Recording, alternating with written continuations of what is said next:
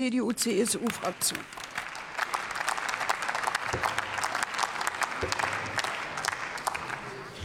Sehr geehrte Frau Präsidentin, verehrte Kolleginnen und Kollegen!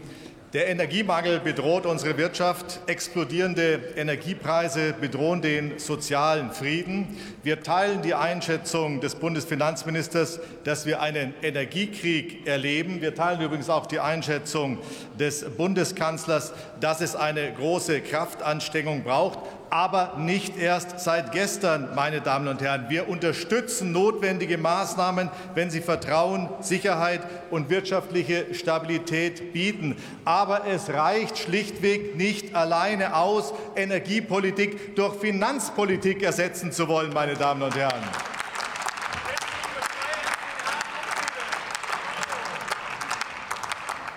Es ist notwendig zu entscheiden, mit wie viel Geld der Staat ist bereit, in die Krise einzuspringen. Aber es ist doch noch wichtiger zu erfahren, bei wem dieses Geld ankommt. Das haben Sie gestern leider versäumt. Haushalte, Mittelstand, Wirtschaft, Sie wissen nicht, was ankommt. Sie haben keinen doppelten Bund verspürt, sondern ein doppeltes Fragezeichen aufgestellt.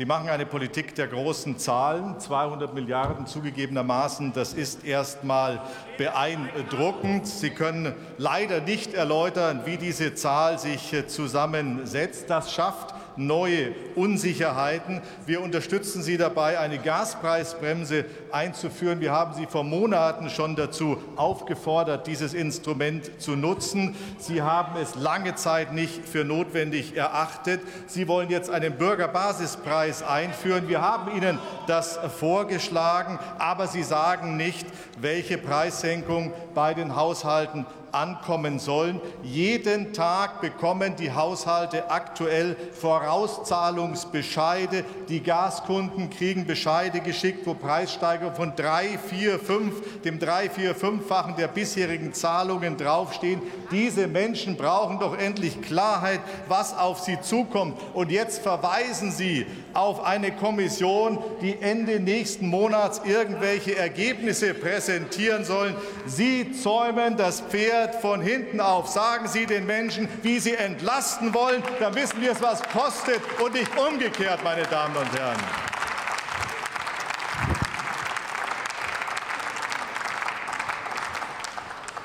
Aber vielleicht fällt Ihnen ja die Reihenfolge deswegen so schwer, weil Sie seit Monaten einen toten Gaul geritten haben. Sie feiern sich ja hier den ganzen Vormittag schon für den Stopp der Gasumlage. Verzeihung, meine Damen und Herren, aber Herr Habeck ist nicht der Erlöser, sondern der Erschaffer der Gasumlage. Das ist doch die Wahrheit.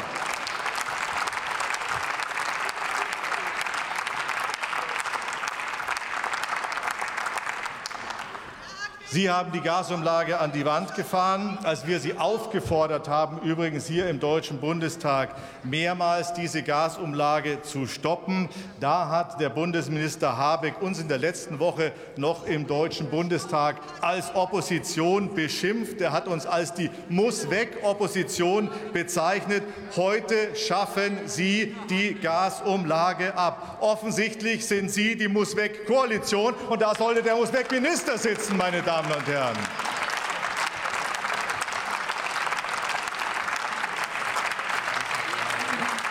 Kollege Dobrindt, ich habe die Uhr angehalten. Gestatten Sie eine Frage oder Bemerkung aus der Fraktion Bündnis 90 Die Grünen? Ja.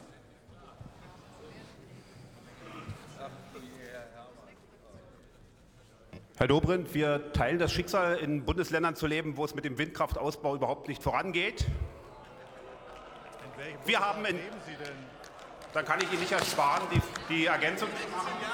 Wir haben es in Chemnitz geschafft, mit Unterstützung von VW Sachsen einen Beschluss zu fassen, der trotz schwierigster Mehrheitsverhältnisse für mehr Windenergie selbst in der Stadt spricht. Wenn Sie das albern sehen, tut mir das wirklich leid. Das ist industrieschädigend, was Sie hier tun. Herr Dobrindt, eine konkrete Frage. Wann ging in Ihrem Wahlkreis das letzte Windrad ans Netz. Dankeschön. Sehr geehrter Kollege, herzlichen Dank äh, für Ihre Frage. Ich will äh, auf eine Antwort der Bundesregierung verweisen, auf eine aktuelle Antwort der Bundesregierung aus diesem Monat. In dieser Antwort teilt das Bundesministerium für Wirtschaft und Klimaschutz mit. An der Spitze der erneuerbaren Energien aller Bundesländer steht das Bundesland Freistaat Bayern. Erste Feststellung.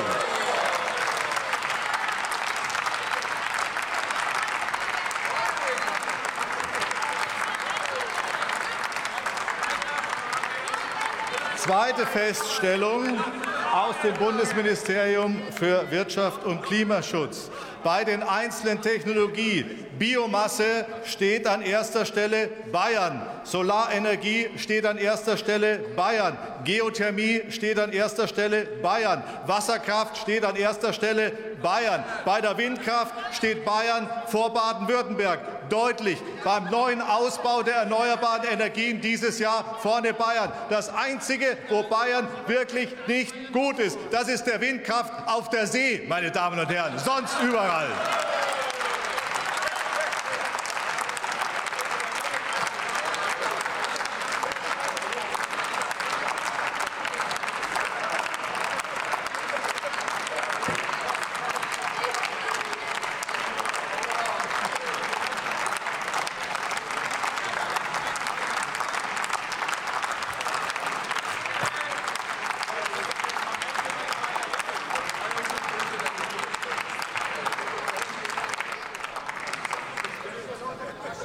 Teile übrigens äh, die Antwort des äh, Bundesministeriums gerne auch noch schriftlich mit. Der Bundesfinanzminister hat gestern in der Pressekonferenz zutreffend erklärt, Je besser die Senkung der Energiepreise im Markt stattfindet, desto weniger würde aus den 200 Milliarden Euro benötigt werden. Ich stimme ihm da ausdrücklich zu. Aber dazu muss man auch bereit sein, das Angebot zu erhöhen, die Kapazität bei der Energieerzeugung auszuweiten, um die Preise zu senken, um in der Sprache des Finanzministers zu bleiben, all in bei allen Energieerzeugern. Aber was sagt der Bundeswirtschaftsminister dazu diese Woche?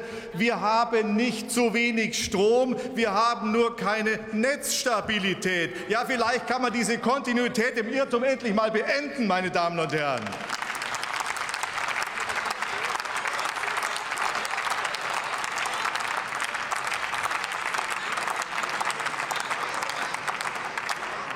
So, und die Grüne, weil Sie so laut schreien, von den Grünen hier. Die grüne Spitzenkandidatin in Niedersachsen hat diese Woche erklärt, Atomstrom blockiert das Netz.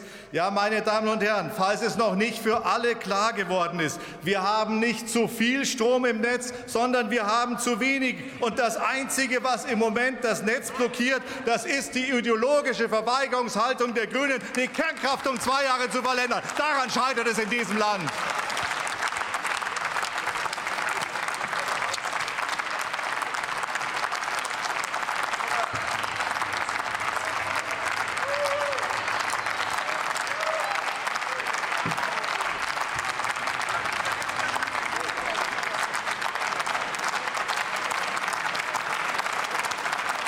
Liebe Kolleginnen und Kollegen, ich mache darauf aufmerksam, dass die Zeit für die namentliche Abstimmung in fünf Minuten zu Ende geht. Sollte es noch Kolleginnen und Kollegen geben, die nicht die Gelegenheit hatten, die Stimme abzugeben, dann sollten sie es tun. Ich habe den Einwand gehört. Als nächstes hat die Kollegin Dr. Nina Scheer